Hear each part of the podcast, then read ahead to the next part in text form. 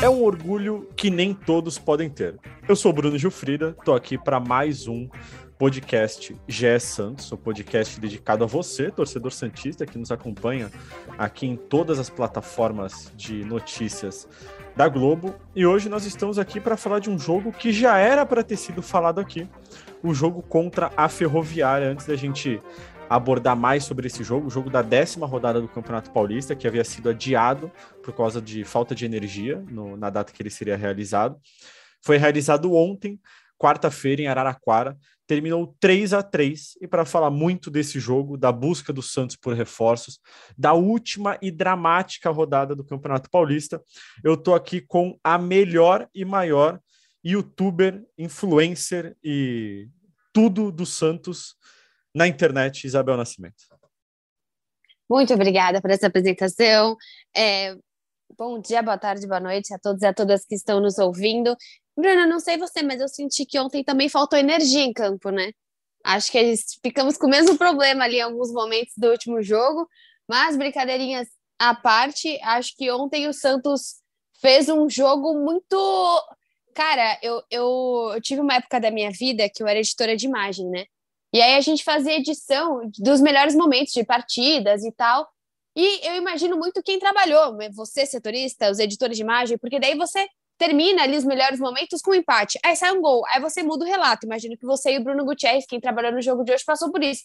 Aí você muda o relato de novo. Aí você muda o relato de novo. Então, eu acho que assim, ontem o coração do torcedor, o coração de quem fez a partida em questão de produção, também passou por altos e baixos. Cara, é um momento muito louco, assim, muito louco. Eu, eu não quis acreditar até agora no rebaixamento. Ano passado eu vivi um drama enorme com o possível rebaixamento. Esse ano eu não quis acreditar, mas ele aparece de novo, né? E aí você vê, e, e até comentei com você semana passada, no nosso último podcast, que você me deu uma ideia para vídeo durante a nossa conversa. Eu gravei o vídeo sobre liderança, porque é incrível como você não vê isso dentro de campo, você vê você vê vontade, mas você não vê garra, você não vê uma entrega absurda lá dentro, né? Você não, não se espelha alguém dentro de campo por muitas vezes, mesmo que existe o João Paulo. E aí, quando você se espelha no João Paulo, o João Paulo faz um, um jogo que. João, cadê tu? Tipo, e aí você percebe de acho, se você. Se a gente não tivesse o João Paulo, um goleiro acima da média todo esse tempo, imagina onde a gente estaria. Valeu moto que está passando do lado aqui nesse momento. Mas eu, eu, ah, eu não sei. Ontem, ontem eu demorei para gravar para Globo, demorei para gravar para o meu canal. Eu acho que o sentimento do, do Santista é tipo, até quando, sabe? Assim, até quando a gente vai ter que suportar o segundo ano seguido, até para finalizar minha, minha, abertura, óbvio, de 10 minutos. É, eu lembro muito da pequena Isabel, que achava que o que era simples, sabe? Todo ano chegava na final do Paulista e eu nem dava bola para aquilo, né? Eu falava, putz, que coisa de louco, mais uma vez. E agora, se eu olhasse para ela, eu falava, querida, aproveita. Você não sabe o drama que você vai viver 10 anos depois, porque realmente, assim, eu acho que não dá para a gente se acomodar, nós cientistas, né? Não dá para tirar e não dá para não apontar que é vexatório isso. Com certeza. Eu concordo com tudo que você disse. Inclusive, escrevi no meu Twitter depois que é um absurdo o Santos, pelo segundo ano consecutivo, brigar contra o rebaixamento no Campeonato Paulista. Mas como eu escrevi lá, não vai cair. E para falar disso também, estou aqui com Bruno Gutierrez, o outro Bruno aqui da sala. Vocês não estão vendo, mas o... tem mais um Bruno aqui na sala ainda, que é o Bruno Mesquita, do Rio, nosso colega de trabalho que está hoje gravando e vai editar esse podcast. Então a Isabel é intrusa hoje aqui na sala. Vem, Bruno, fala sobre o jogo de ontem. Boa tarde, Xará, Charás, né? Com o Bruno Mesquita nos acompanhando, mesmo com o microfone mutado, a Isabel todos que nos ouvem no nosso GE Podcast. Rapaz, você começou a frase com. A frase não, né? O podcast sempre com aquela frase marcante do hino do Santos, né? Um orgulho que nem todos podem ter. Mas está difícil o torcedor ter orgulho do Santos, né? Nesse momento. É um time que vem fazendo de novo uma campanha que oscila demais, uma campanha bem abaixo da expectativa, ainda mais se comparando com o ano passado, onde você atuou quase toda todo estadual com um time misto, e você pegar esse estadual com o que o Santos tinha de melhor no elenco e ainda assim fazer uma campanha praticamente igual, né? É, é, é terrível isso. A, Bel estava citando aí da questão do gol no final, que, que muda tudo. A gente tem um jargão para esse tipo de gol, Bel, que é o gol F, né? Não vou falar o palavrão aqui, lead, né? Que lead é aquele primeiro parágrafo onde a gente responde lá as perguntinhas, né? Quem, quando, onde, por quê para resumir, e é o gol que acaba com a, com a, história ali, porque você tem que reescrever tudo. No caso do Santos é mais louco ainda, né? Porque estava pronto o lead, aos 44 você tem que mudar e dois minutos depois você tem que voltar para aquele primeiro, né? Porque é um empate novamente entre Ferroviária e Santos.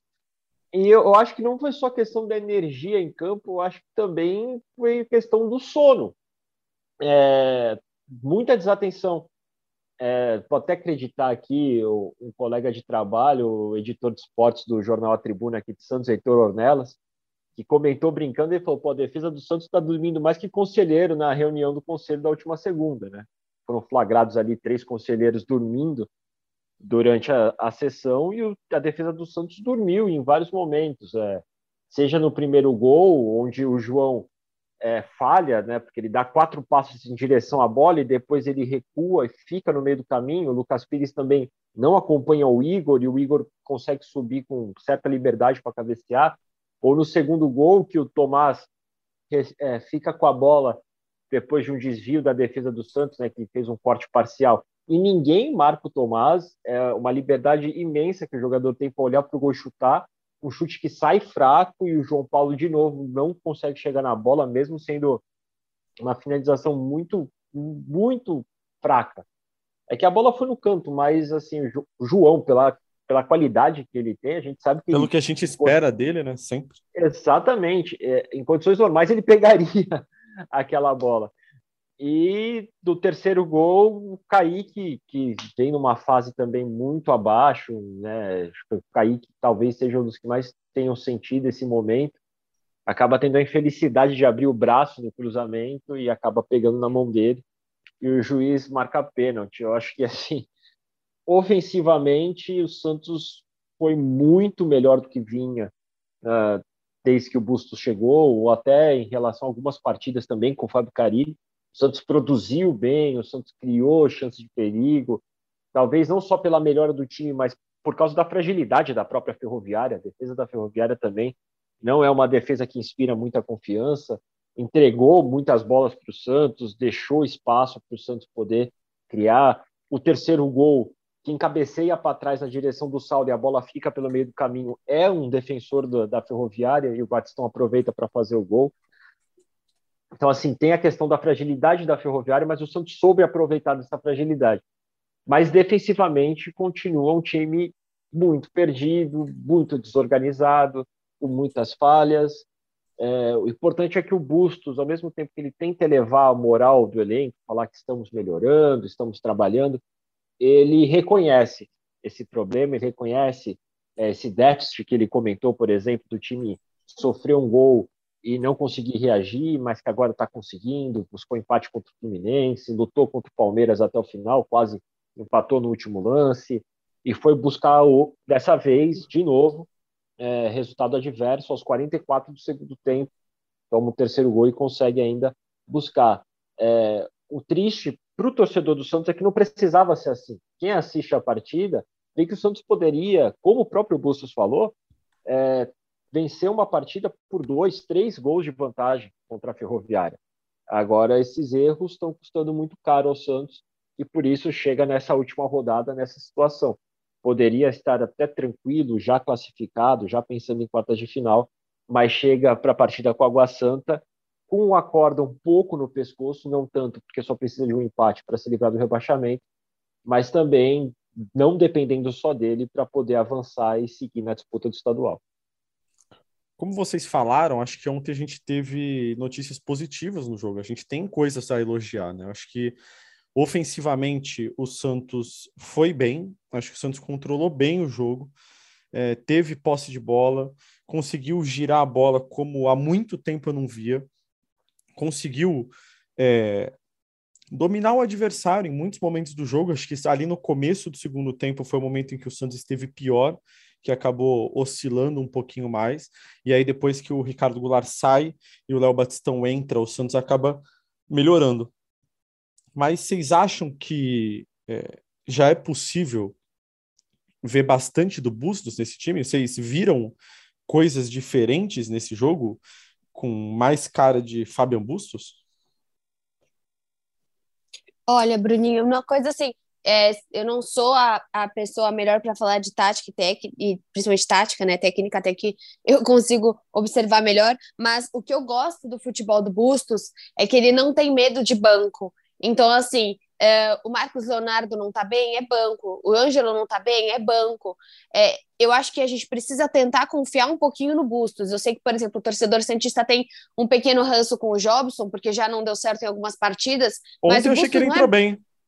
Então, o Bustos não é bobão, entendeu? Ele, não, ele entrou num momento dificílimo do Santos. Ele entrou jogando jogo único eliminatório, jogo único eliminatório. É, não, jogo único eliminatório, Palmeiras e Ferroviário. Foram três partidas só? Isso, três partidas. Três então, partidas. Três partidas. Três partidas absurdamente importantes. O cara não teve um jogo tranquilo. E assim, Marcos Leonardo não tá bem, é, é, ele tira e ele vai, beleza, a gente vai colocar, colocar pra frente o Goulart. O Ângelo não tá bem, eu vou tirar. Se ele vai colocar o Jobson, a gente tem que começar a olhar o Jobson de outra maneira. Ele não vai jogar o emprego dele fora porque alguém lá dentro falou, oh, põe o Jobson, talvez entre ali no esquema com São Paulo. A gente tem que acreditar no potencial do técnico. Senão, por exemplo, até o prezado momento, ele nem olhou para Thailson. E aí? Provavelmente ele não vê qualidade no Tailson para o futebol dele ou para esse momento. Então eu vejo algumas questões do Bustos de não ter medo. Ele não tem noção da quantidade de tempo que demorou a novela do Marcos Leonardo. Pode até ter, mas isso não o pressiona. Ele não fica pressionado, por exemplo, a torcida brigou de não estar tá com o Ângelo, mas eu achei correto, porque talvez hoje, por conta da copinha, por esses jogadores da copinha terem passado por duas, duas passagens de fase por pênalti e uma final no Allianz Parque lotado, tomando de 4 a 0, tem jogador da Copinha, por exemplo, o próprio o Barbosa, o Pires ou, ou o próprio Rua que está entrando bem menos, e às vezes pode ter mais maturidade para jogos grandes do que talvez o Pirani. Então, assim, não é demérito, é questão de uma experiência que eles tiveram, que às vezes a gente acha que eles são mais novos e não são. Porque o Ângelo é mais jovem, o Kaique é mais jovem. Então, o que a gente sempre fala aqui, falar que o Kaique está em uma fase todo mundo sabe, mas a culpa da fase do Kaique é do Santos. E o que o Santos tem que fazer é colocar o Kaique no banco, preservar uma pessoa de 17 e 18 anos. O Kaique não pode ser titular absoluto. Assim como o Sandro não pode, assim como o Ângelo não pode. Não tem como, você precisa ter que eles entrem aos poucos. O Marcos Leonardo deu tão certo porque provavelmente ele ficou um ano de banco do Caio. E ele entrava 15 minutos aqui, ele entrava uma partida de suspensão do Caio aqui. É diferente. Então teve, eu vejo. Eu acho algo importante, Bel, que você falou. É, o Obrigada. Lucas Barbosa, por exemplo, tudo que você fala é importante. Mas ah, eu, ia eu, concordar, eu ia concordar com a parte que você falou dos garotos da copinha. Porque o Lucas Barbosa, por exemplo, tem 21 anos. Ele tem quatro anos a mais do que o Ângelo. Entendeu? Exatamente. Então, assim, ele, ele ainda é garoto, mas daqui a quatro anos o Ângelo vai ser outro jogador. Então, mesmo, ah, pô, caramba, então tirou o Ângelo para colocar outro moleque. É um outro moleque, mas que já tem quatro anos a mais de experiência. Isso com certeza muda. Maturação é muito diferente. Mais, entendeu? É pra, uma coisa é você falar de um jogador com, sei lá, com 37 para 41. Não, 41 já fica um pouco mais, mais complicado, mas sei lá, de, de 32 para 35, 36 é uma maturidade diferente, que aí existe uma questão de condicionamento, mas de 16, de 17 para 20, 21, caramba, é uma maturidade tremenda, uma experiência tremenda. Então é isso que eu falo, eu vejo Bustos nesse sentido e vejo Bustos pressionando para reforços, que acho que é o nosso próximo tema, mas que precisa. É nítido que o Santos não vai conseguir o Luan, mas é legal que o Santos tenha a ousadia de falar, disso ter saído. É legal, mostra que o Santos está no mercado. Você vai pegar o melhor jogador de São Paulo de 21, 2 anos, promessa? Óbvio que não. É a mesma coisa do São Paulo chegar para a gente e falar: puta, esse Ângelo é bom, hein? Talvez dê é. certo. Porque o Luan, por mais que ele tenha ficado quatro meses afastado e foi uma lesão grave, o São Paulino adora ele. Né? Eu sempre, quando, quando eu vi Luan, eu falei, putz, Luan de time grande. Eu falei, bom, o Luan do Palmeiras não é tão querido, mas o Luan do São Paulo é. Vamos ver o que, que o Santos tá pensando. Quando eu vi que era de São Paulo, eu falei, vixe, loucura, não vai ainda dar. Podia, mas ainda acho... podia ser o do Corinthians. E ainda podia. É, putz, mas daí eu ia ficar bravo com o Santos. Falar de acho. Pra que, que você vai querer mexer no cara que não tá jogando bem? Deve ser caríssimo o salário. E aí eu acho que a gente olha mais pro Tietê. O Tietê, por exemplo, é, é, tô dominando o negócio aqui. Mas o Tietchan, eu fico pensando, se você troca com o Jobson, para mim é muito interessante. Porque talvez o Jobson não dê nada mais pro Santos, nesse sentido de talvez não dê muito mais certo. E o Tietchan, pelo que todo mundo fala, né? Joga muito bem seis meses, depois oscila. Foi o que tá acontecendo com o Camacho também. Ah, Agora, seis meses pra é gente já tá bom. Seis meses pra gente já tá bom. Então, tem gente que não dura nunca. Aí vem, acho que o, tô jogando vários assuntos aí que vocês dividam como quiserem. Porque o terceiro assunto que eu quero pôr é o Auro. Porque ontem sai a notícia que o Ângelo foi contratado no Galo. E isso me irrita. Porque eu quero ver o que o, que o Auro não, tem de melhor. Sandro, desculpa, o Sandro. o Sandro. Desculpa, torcedor. Tá tudo bem. Desculpa, torcedor. É, imagina quem pega só esse, só esse, é, então, só esse, esse áudio, assim, desculpa, eu errei. É, pô, quando você vê o Sandro no Galo, você fala, meu, que, que o Auro tem de melhor que esse cara? Aí eu quero ver. E aí eu acho que esse é o tipo de contestação que o torcedor vai fazer em cima do Dudu Dracena.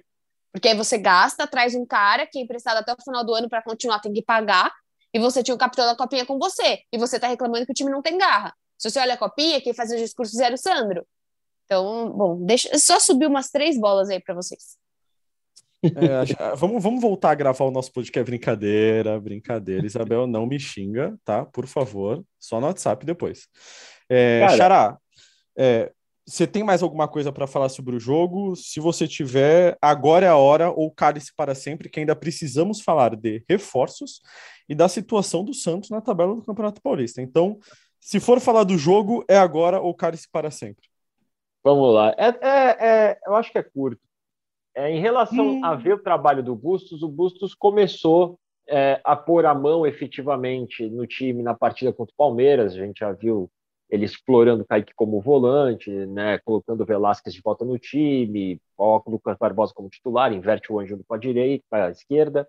Ele viu para a partida contra a Ferroviária que o Ângelo pela esquerda não rendeu muito bem, então ele escolheu entre Lucas Barbosa e Ângelo. E coloca o Lucas Barbosa, é, até pelo que vocês já citaram, é um jogador mais experiente, apesar de ter só 21 anos, é mais experiente que o Ângelo, tem um outro porte físico, uma outra proposta de jogo, e, e, foi importante nos momentos, principalmente no primeiro tempo. Ele, ele ganha a, a bola ali da, no chute do Lucas Braga e dá o passe para o Marcos Leonardo é, fazer o gol. Ele faz um gol, mas a, a, o juiz acaba anulando por impedimento. Então, ele teve ali uma movimentação e uma importância para o time. Eu estou achando interessante também que o Bustos está sabendo mexer no time. Ele mexe de forma diferente do que fazia o Carilli, por exemplo, que a gente já sabia que o Carille, com tantos minutos, ia colocar tal jogador, com tantos minutos, ia colocar tal jogador, ia apostar nesse, nesse, nesse, e o resto ia ficar no banco. O Bustos ele está explorando o banco de reservas do Santos. Então, na primeira partida, ele coloca o Pirani, e o Pirani consegue fazer a diferença e dar o passe para o Goulart é, buscar o um empate contra o Fluminense. Contra o Palmeiras, foi muito prejudicado porque tem a expulsão do Velasquez, e aí você fica refém é, dessa situação. Então, não teve muita substituição que ele pudesse mudar alguma coisa, mas mesmo assim, ainda conseguiu criar algumas chances no final da partida e tentar o um empate. Ontem, contra a Ferroviária, ele deixa o Sandri no banco, ele deu duas oportunidades para o Sandri, o Sandri não foi bem, então ele coloca o Sandri no banco, o Sandri entra na segunda etapa, ele dá chance para o Jobson, ele dá chance para o Batistão, que tem sido muito contestado pela torcida, e o Batistão consegue é, fazer um gol anulado, depois chuta uma bola no travessão e acaba salvando o Santos, é, marcando o gol de empate a dois minutos do fim da partida. Então, assim, ele está sabendo mexer no time, ele está explorando formas do Santos jogar e fazendo alterações que outros técnicos que passaram pelo clube iam sempre naquelas mesmas e não dava tanto resultado. Eu acho que o Bustos está sabendo explorar melhor o elenco, apesar das limitações é, que hoje tem a equipe e isso tem feito a diferença no decorrer das partidas. Ele não se acomoda no mesmo estilo de jogo, ele tenta adaptar situações, momentos que o time está vivendo né, durante a partida. Falou tudo que tinha para falar do jogo, Xará? É, eu acho que é isso. Então tá bom. Então agora a gente vai, antes de ir para reforços, vamos falar o que aconteceu com o Santos depois desse jogo, né? É o Santos chega à última rodada do Campeonato Paulista, mais uma vez brigando contra o rebaixamento e ao mesmo tempo ainda podendo se classificar, né? Para quem, como eu sempre falo, acordou de um coma de 10 anos, o Campeonato Paulista é dividido em quatro grupos e os dois primeiros de cada grupo se classificam. O Santos, nesse momento, é o terceiro do grupo dele, que é o grupo D. O Santo André, que é o segundo, tem 12 pontos. O Santos tem 11. Ou seja, se o Santos ganhar no fim de semana e o Santo André perder no fim de semana, o Santos se classifica. Ao mesmo tempo, na classificação geral do Campeonato Paulista, o Santos é o antepenúltimo, o 14 colocado. Atra é na frente só do Novo Horizontino, que tem três pontos, e aí é que mora o perigo. Da Ponte Preta, que tem oito. Se na última rodada o Santos, que ainda pode se classificar para o mata-mata, perder do Água Santa na Vila Belmiro, sábado às quatro da tarde, e a Ponte Preta ganhar do Ituano no Moisés Lucarelli, o Santos é rebaixado para a Série 2 do Campeonato Paulista. Ah, mas a Ponte vai ficar com o mesmo número de pontos do Santos. O primeiro critério de desempate, de desempate é o número de vitórias. O Santos e a Ponte Preta têm duas vitórias no Campeonato Paulista. Se o Santos perder no sábado e a Ponte Preta ganhar, os dois times terminam com 11 pontos, mas a Ponte Preta termina com três vitórias e aí passa o Santos na tabela de classificação. Eu já disse ontem no meu Twitter que o Santos não cai, tá? Eu já disse que não cai. Ah, mas é, se zicou e tal. Não, não, não é possível. Se o Santos perder do Água Santa na Vila Belmiro, é, merece realmente ser rebaixado para a Série 2 do Campeonato Paulista. A Água Santa que também tem 11 pontos, tá? Não é o líder do campeonato, então vive uma situação é, muito parecida com a do Santos. E vocês, o que acham? O Santos cai, não cai? vai para o mata-mata, não vai para o mata-mata? Qual a situação do Santos no momento? O que, que acontece sábado? Venham do futuro para me dizer, pelo amor de Deus. Cara, eu não tenho nada para dizer do futuro. Eu tenho é muito medo. É isso, acho que eu como não eu não estava como eu estava no ano passado, sabe? Eu estava, não sei se por esse ano, como no ano passado a gente não tinha Copa do Brasil, a gente só tinha, porque nós entramos depois, né, por conta de 2020, então não tinha mais outro campeonato nesse momento, né? Esse ano a gente tá com a Copa do Brasil, então às vezes você começa a sofrer de outros lados também, né? Mas, sei lá, eu tô com medo, eu não acho que não acho nada, não dá para cravar nada no time do Santos. A gente espera de fato como ganhou do São Bento, só que sei lá, Bruno, me, me irrita demais essa situação. Me irrita demais você ter que passar por isso de novo.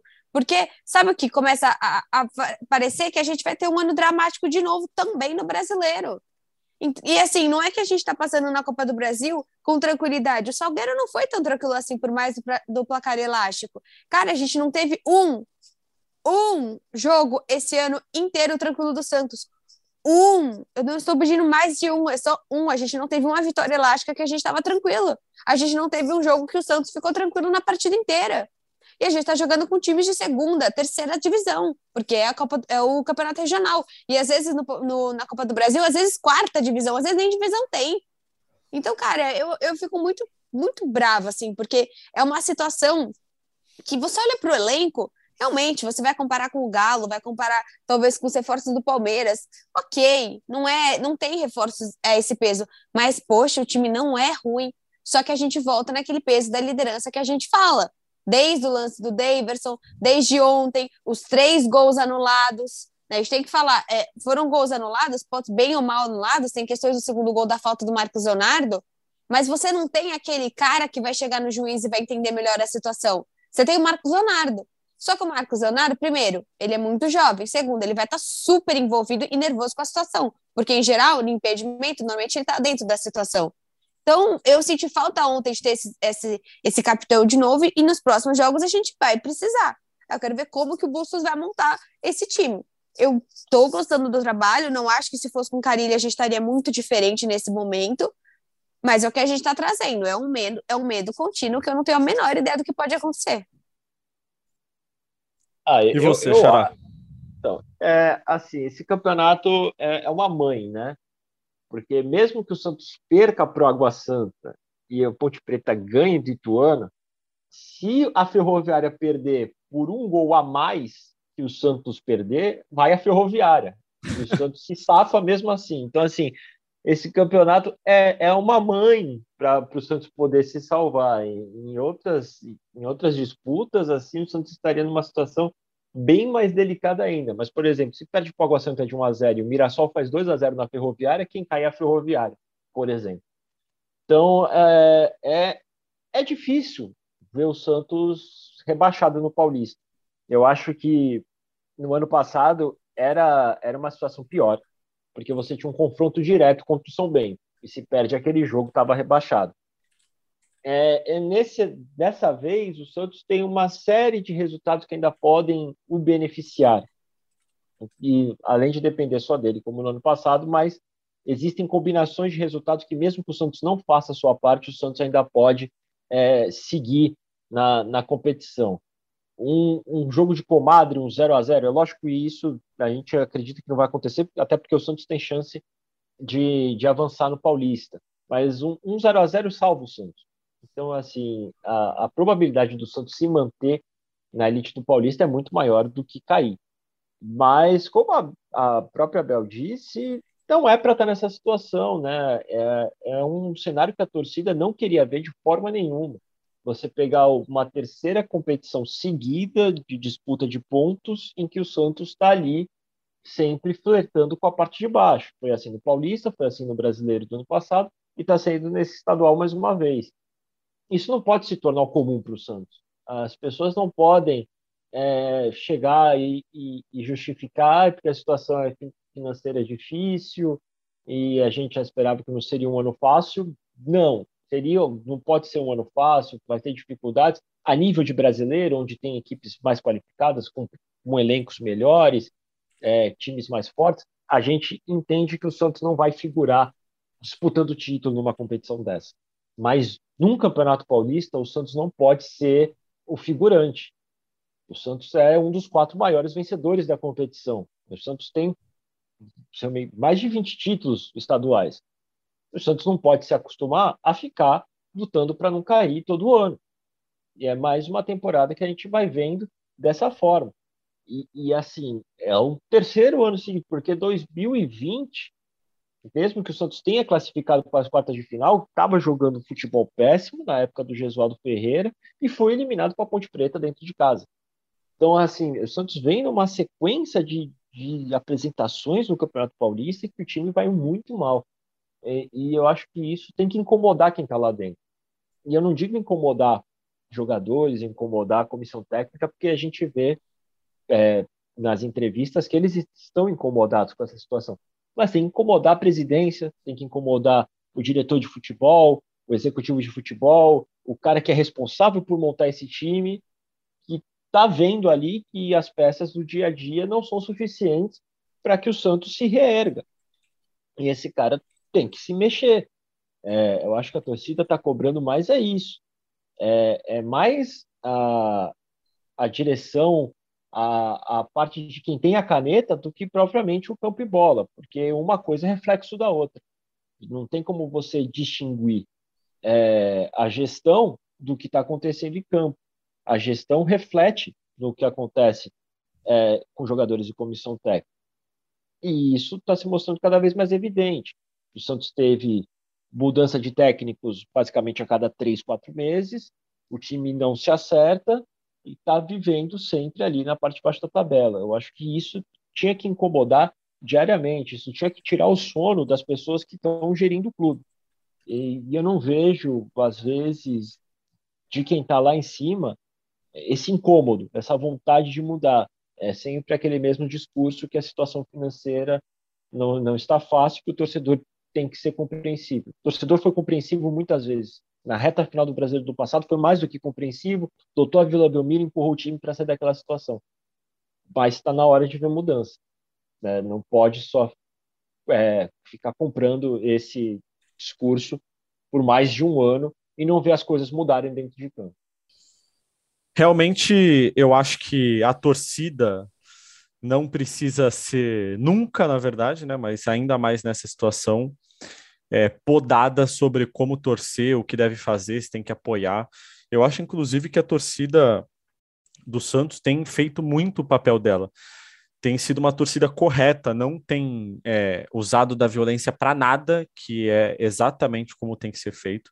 Se vai protestar, protesta depois dos jogos na Vila Belmiro, protesta com é, gritos e não com violência em porta de vestiário, porta de CT, nada disso. Eu acho que a torcida tem feito o papel dela desde o ano passado, como o Xará disse. É, e a situação do Santos é realmente muito triste. Assim, é, eu acho que não vai cair, porque os time, o, o Água Santa é muito fraco. Não que o Santos passe muita confiança, mas a gente tem visto uma certa evolução, então acho que dá para confiar. Mas eu lembro que quando o Corinthians nunca tinha sido campeão da, da Libertadores, ali perto de 2012, é, se falava muito que uma hora ele seria, porque ele vinha disputando é, seguidas vezes a Libertadores e chegando, né? E antes não chegava, nem disputava e tal. E assim, o Santos nunca foi rebaixado, mas se todo ano ele ficar brigando contra o rebaixamento, uma hora vai cair. Uma hora vai perder um jogo que não era para ter perdido e vai cair. Uma hora vai ter um gol anulado que não era para ter sido anulado e vai cair. Uma hora um jogador vai ser expulso num jogo decisivo e vai cair. Então, assim, não dá para o Santos chegar é, na última rodada do Campeonato Paulista, nas últimas rodadas do Campeonato Brasileiro e na última rodada do Campeonato Paulista do ano passado, brigando para não cair. Aí passa a não ser mais azar, é, um, um, acaso. Não. É, passa a impressão que a rotina do Santos é essa. E tem realmente sido essa, como escreveu o nosso amigo Noronha no Twitter. No sábado, a torcida do Santos vai pela primeira vez para o estádio com a possibilidade de, no apito final, o Santos ter sido rebaixado. É até triste de falar isso, né? Não sei. Nossa, até uma frase pesada, assim, mas é verdade. Pela primeira vez, no sábado, o, aí questionaram sobre 2018, mas na última rodada em 2018, o Náutico, que brigava com o Santos, precisava ganhar de 19 gols, eu acho, alguma coisa assim e o Santos então já não tinha quase nenhuma chance, a chance era zero do Santos ser rebaixado. Agora a chance é pequena, mas ainda é real, depende só de dois resultados, na verdade. É... E o Santos vai para a última rodada brigando para não ser rebaixado. Vamos falar de reforços agora, ou possíveis reforços. É, depois que a gente gravou o nosso podcast é, no começo da semana, apuramos a notícia de que o Santos negociava uma troca com o São Paulo. O Santos queria Tietchan e Luan, dois volantes do São Paulo, e oferecia três jogadores ao São Paulo. Desde então já mudou muita coisa. O Santos já ouviu de São Paulo que não terá o Luan, mas que o Tietchan é negociável. O que, que vocês acham dessa negociação? Pode falar, Bruno. Já tinha começado com esse assunto, pode dar sua opinião. então vamos lá. É, o Santos tem que buscar alternativas no mercado. O Santos sempre teve um bom relacionamento com o São Paulo nessa questão de negociar trocas de atletas. É, lógico que quando apareceu o nome do Luan, é, eu mesmo não tinha muita esperança que, em relação ao Luan, evoluísse alguma coisa, porque a gente sabe que o Luan é um ativo importante para o São Paulo. São Paulo, apesar das lesões do Luan, vendo o Luan um jogador que é condição de ser titular, marcou gol em final do, do Campeonato Paulista do ano passado. Então, assim, o Luan tem ali o seu valor para o São Paulo e que acredito que até futuramente possa lucrar mais com o jogador. Então, era meio que óbvio que o São Paulo ia acabar vetando o Luan nessa negociação. Agora, eu vejo o Tietchan é, como uma, uma boa opção para o Santos. É, tem que ver qual Tietchan que vai vir, né? Se vai vir o, vai vir o Tietchan do, do, do, Palmeiras, que teve uma boa passagem, vai vir o Tietchan do São Paulo, que já não foi tão bem, teve momentos bons, vai vir, vai vir o Tietchan do Campeonato Brasileiro do ano passado, que teve ali um momento muito bom, que voltou a fazer gol e tudo mais, ou vai ser o Tietchan desse ano, que é reserva, quase não joga. É, depende muito do que a gente vai encontrar em relação ao Tietchan. É mais ou menos é, o cenário que a gente via no Santos em relação ao Arouca. O Arouca começou muito bem no Fluminense, era uma revelação, um jogador que era uma promessa. No São Paulo, ele não teve é, uma boa fase, não vinha bem, e o Santos apostou nele, mandou o Rodrigo Souto, que era um jogador que já vinha ali duas, três temporadas indo bem no Santos, e o Rodrigo Souto acabou não dando certo no São Paulo, e o Aroca deu muito bem no Santos, foi um destaque daquele super time do, do início dos anos 2010. Então, eu acho que é uma aposta válida. Se o Santos é, conseguir essa negociação em relação ao Tietê e o Tietê mostrar que quer jogar futebol, que quer recuperar aquela imagem que, que levou ele para o mundo, né, que ganhou destaque, eu acho que é uma aposta muito boa. Tem que ver quem vai entrar nessa negociação, né? Eu estava conversando com o Cássio Barco na central do GE ontem, o Cássio falou que o São Paulo chegou a pedir Ângelo e Lucas Braga. Eu acho que, assim, Ângelo, a chance é zero também, assim como eu achava que a chance era zero em relação ao Luan. Agora, vale a pena mandar o Lucas Braga, que é um jogador, lógico, que não é tão técnico, mas que imprime velocidade no jogo, que pode mudar a característica de uma partida, que costuma entrar bem nas partidas, a, a dar uma outra cara para o ataque do Santos pelo Tietê? Será que não seria melhor o próprio Jobson, né? como a gente já citou aqui no início do podcast? Então tem que ver como vai ser montado esse negócio. Mas eu vejo o Tietchan como uma boa oportunidade para o Santos. Se ele tiver a fim de jogar, ele mostrou que já tem qualidade para isso. Acho que pode dar uma outra cara para o Santos. O problema é que é mais um segundo volante. A gente já tem Jobson, a gente já tem Camacho, a gente já tem Vinícius Anocelo, a gente já tem Sandri, Kevin Maltos, o Sanches, é, muitos jogadores que podem. O próprio Balieiro também, né? É, é que o Balieiro é mais primeiro, né? Esse, essa, esse, essa é a questão. É que o Sandri meio que Não também é, primeiro... é, mais primeiro, né? Ele tem sido escalado assim. É. Mas, quando, mas quando o Sandri surge no Santos, ele é chamado de herdeiro do Pituca. O Pituca era o segundo volante. É, não vejo. O problema é, vai vir mais um jogador com uma função que o Santos tem a rodo no elenco. É o que mais sobra e no elenco pro... é segundo volante. Mas o problema acho que nem é esse. O problema, além de ter muitas nessa posição, é o que, que a gente está precisando hoje do primeiro volante? Que marque. E eu não vejo o Tietê um baita de um marcador. Então, acho que para mim é, é, esse ponto também, porque hoje a gente vê que o meio campo do Santos não está marcando ninguém. Você vai trazer alguém para criação, alguém mais leve, pô, eu prefiro desenvolver o Zanocelo, igual você falou, o Zanocelo, o Sandri, esses meninos. Agora, e se você quer alguém mais experiente, você já tem o Camacho. É entender também a funcionalidade que o Tietchan consegue acrescentar, né, Bruno? Não, exatamente. É, então. Ah, eu achei que o Bruno fosse eu, desculpa. É que são muitos Não, pode Brunos, falar, né? são muitos Brunos. Não, pode, pode é... seguir, chefe. Não, não, eu tava eu ia... falando só com o Gutierrez mesmo. Ah, não, desculpa. Vocês querem que eu saia? Sim, por favor. Quiserem... A gente tá tentando manter um debate de qualidade. Ah, tá bom, tô saindo, pessoal. Obrigado, até a próxima. É Brincadeira, toca, voltei. Toca daí, toca daí, é. Não, eu ia dizer que eu também acho que o Tietê não é esse cara de marcação, assim, só se o Bustos, de repente, vê o Sandri como um cara mais de marcação, para jogar como primeiro volante. É, e se ele também está contando muito com a possível chegada do Alisson, que a gente vê que está meio presa, meio enrolada e tal. Mas, de fato, eu acho que o Tietê não é esse cara, e nem o Luan é, seria muito esse cara. Talvez um pouco mais, assim, mas também acho que não é aquele cão de guarda, digamos assim, que a torcida espera e que a diretoria está buscando também. É, mas já sabemos. Nesse sentido que... de perfil seria o Luan, né? Ideal, assim, vocês é, acham? Eu acho que seria talvez quem chega mais é, é. mais perto, assim. perto. assim. É, mas eu acho, é, enfim, o presidente de São Paulo já disse que não, que não vai liberar o Luan. Fala com ele. Vou falar, vou falar, vou ligar para ele. O, presida, tudo bem? Boa tarde. Desculpa o incômodo.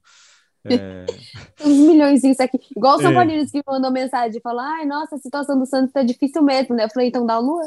Você é, tá vindo exato. até o meu Instagram para falar que a situação do meu time tá difícil? Faz um favor pra gente.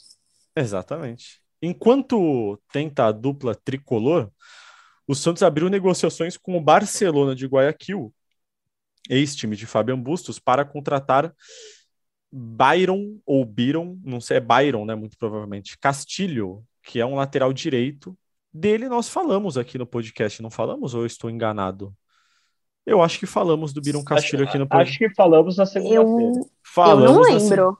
É, então, talvez, talvez você não esteja prestando a, a devida atenção ah, é é, no seu podcast, né? Mas não tem problema, não tem problema.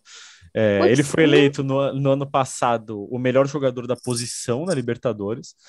É visto como Bustos como uma peça importantíssima, mas não é fácil, tá? O Barcelona de Guayaquil é, quer vender 70% dos direitos econômicos do jogador, o Santos quer comprar 50%, muito por causa do valor oferecido, com certeza.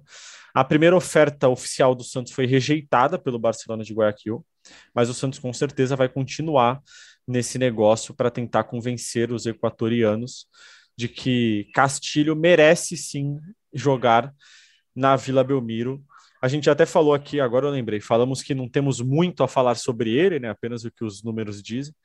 O Santos também está tentando outros jogadores, é, tá tentando o Almendra do Boca Juniors, está tentando tentando Fernando Sobral do Ceará. Esse sim, eu acho que é um grandíssimo jogador, teria muito a, a acrescentar no Santos. É, e espera ainda o Alisson. Acho que são, são nomes que melhorariam o nível do Santos, né? O que, que vocês acham? Ah, o, o Almendra até poderia melhorar o nível, mas parece que o, o fora de campo dele é um pouco complicado, né? A gente tem ali namorada com caso policial, o tio, enfim, algumas coisas. Ele mesmo é um jogador. Mas, a, polêmico, mas cara, até aí a Isabel também é muito polêmica e a gente se dá bem com ela aqui também, né? Gente... Cara, eu achei que ele ia falar que tinha alguma coisa na polícia. Eu falei, meu Deus, eu não tenho a menor ideia disso. Não, mas eu acho que faz sentido o que o Bruno traz, porque assim, a gente é muito contrário. Qual dos Brunos? As... Qual dos não, Brunos? Não, não, não, não, agora é sério. Que o... Ixi, caiu meu fone, voltou meu fone. É, o que o Gutierrez fala no sentido de entender o extra-campo, porque ele é relevante sim. Porque hoje o Santos, o Carilli foi embora e todo mundo falava que o problema não era dentro de campo, que o time se dava bem. A gente tinha uma, uma peça que era um pouco mais complicada, que era o Marinho, no sentido de, de relacionamento ali dentro. A gente sabe que às vezes o Felipe Jonathan também não tem um bom relacionamento com a própria torcida, mas eu acho que é de se pensar sim. Eu acho que não dá para você contratar um cara sabendo disso, né? Precisa entender, porque de extra-campo complicado, a gente. Eu lembro quando o Santos estava indo atrás do Casares, que não efetivou. Teve a questão do Cueva também, que não efetivou. Eu sei que o, nesse o, sentido. O próprio, o próprio Soteu do Rueda vetou por causa de extra-campo. Exatamente. Esses vetos Soteudo que é um cara que já sabe a nhaca que é o Santos, já sabe a questão da estrutura, já sabe a questão. E outra, já trabalhou no Santos sem receber, então agora mudaria porque pelo menos o salário está em dia. Aí você foi perfeito, não tem como você seguir numa linha de pensamento em que você não traz o Soteudo e que você traz esse cara. Porque, ou só se ele se a gente tiver um depoimento, olha, isso aqui aconteceu, aconteceu mesmo, mas foi resolvido. Eu não sei qual é a questão. Esse ponto judicial já foi resolvido lá, já tem isso, já tem aquilo. Aí, beleza, eu acho que se caso o Santos vá para frente com ele, a gente precisa dessa explicação. É, agora, em relação aos outros nomes, bom, Byron Castilho, pelo que eu pude ver, é lógico, né? É, DVD engana muitas vezes, né? Mas que eu pude acompanhar de imagens, da forma como ele gosta de se posicionar em campo, da velocidade dele, um jogador muito veloz. Ele é meio campista? Ele é lateral direito, mas atua como ponta ah, direita é? também. Ah, então a gente falou dele. Isso, Brasil, a gente falou, falou dele. Agora, agora Campos. E, e, também é esforçado na marcação. É um jogador que é um jogador que tem garra e eu acho que isso precisa muito no, no elenco do Santos hoje. Então, eu acho que seria Ele é jovem? 23 anos. Cara, perfeito. Contrato. 23 anos e, e, vai jogar, provavelmente vai jogar a Copa em novembro. Então a chance dele se valorizar também é muito alta, o Santos poder lucrar futuramente com ele. Fernando Sobral, eu concordo com o Xará, seria um ótimo nome para o Santos, é um dos jogadores vitais ali no meio de campo do Ceará, junto com o Vina. Fez um Campeonato Brasileiro no passado muito bom, acho que talvez tenha sido o principal jogador do time na competição. E tem que ir atrás antes que comece o brasileiro, né? Porque se não começa o brasileiro, a gente começa a ficar atrás e o cara começa a pensar: bom, tá melhor eu ficar aqui do que eu lutar contra o rebaixamento. Exatamente. E o Alisson, a gente está aí no compasso de espera, né? A gente sabe que é uma situação difícil, ainda mais envolvendo o clube árabe, sempre é uma dificuldade maior negociar com árabes ou com Shakhtar Donetsk, por exemplo, são dois, dois cenários que é sempre muito difícil de se ter é, um acordo, mas vamos aguardar, né? É aquele compasso de espera tanto para a diretoria do Santos quanto para a própria torcida, esperando pelo retorno do capitão. É isso. Acho que passamos por todos os assuntos. O que, que vocês acham? Vocês têm mais alguma coisa a acrescentar? Vocês querem falar mal de alguém, bem de alguém? Querem desabafar? Falar da vida eu, eu pessoal tenho... de vocês? eu tenho Alguém comentar... descobriu alguma coisa no relacionamento que contar é. hoje ou não? não, não, não. Nove verdades e uma mentira. É... eu, tenho, eu tenho só acrescentar uma curiosidade que um torcedor do Santos de São José dos Campos criou uma vaquinha para fazer uma mala branca para o Ituano, pelo menos empatar com a ponte e salvar o Santos sem depender do resultado do peixe, né? Mas até agora ele está muito mal, assim. Ele colocou uma meta de 11 mil reais e até agora tem um total de zero reais Nossa. doados por esta causa. É, o pessoal tá confiando mais no Santos do que na vaquinha, eu acho. Ou então não quer gastar dinheiro com esse time. É, exatamente. Xará, muito obrigado por mais um podcast aqui. Que na segunda-feira a gente volte para criticar muito esse Campeonato Paulista do Santos, muito mesmo, mas com o Santos, claro, na Série A do Campeonato Paulista, sem nenhum susto, sem cair para a Série A2, sem nada disso.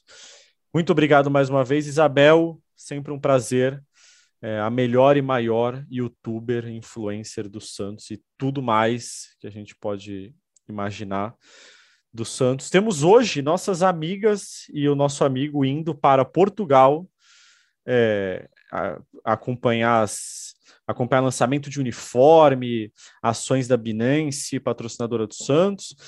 Então, boa viagem. Pra... Bem legal, viu? Acho que a gente tem que pontuar que a ação é muito legal. Talvez faltava alguma, alguma orientação de organização, que acho que não é legal a gente entrar nesse mérito aqui nesse momento, mas é uma ação que teve pouco valor, é uma ação que foi pouco, é, pouco divulgada pelo Santos, porque simplesmente está levando torcedores para Portugal para o lançamento da camisa. Então a gente está falando aí de torcedoras que e, e torcedor que realmente são muito assíduos. Um pouquinho de organização ali, um pouquinho de regulamento ali poderia é, ter ajudado o torcedor santista a ficar mais confortável com essa ação, mas a ideia da ação é muito legal e é importante que a gente veja uma empresa como a Binance dentro disso e realmente reforçando o Santos dentro e fora de campo. São ações como essa que mostram exatamente o viés que o Santos quer encontrar, que é o Santos no mundo mesmo. Exatamente. Então, como é que é o nome do torcedor mesmo? Que eu esqueci, porque eu sou amigo da. É o Noruega, Gabi, não é? Não, mas o Noruega já tá na Europa, né? Mas uh, quem tá indo do Brasil tá saindo daqui. Tem um ah, outro torcedor junto, que agora. Foi o único que ganhou da, no Instagram. Isso, Eu não exatamente. lembro o nome então, dele agora. Um abraço, para ele, ele. um abraço para Gabi, um abraço para Thaís, um abraço para Anitta. Boa viagem. Vocês ouçam o nosso podcast e a gente vai descobrir se vocês ouviram, se vocês falarem no Twitter que a gente falou de vocês. É, até a próxima. Nosso podcast, como vocês sabem, está em todas as plataformas de podcasts, no GE, no Spotify, no Deezer. É, um dia eu lembro de todas, mas está em todas. A gente volta na segunda-feira para criticar muito esse Campeonato Paulista do Santos. E até a próxima. Um abraço a todos.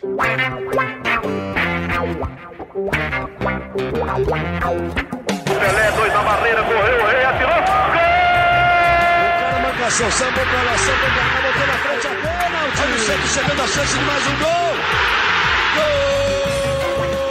Gol! Neymar pode bater de primeira.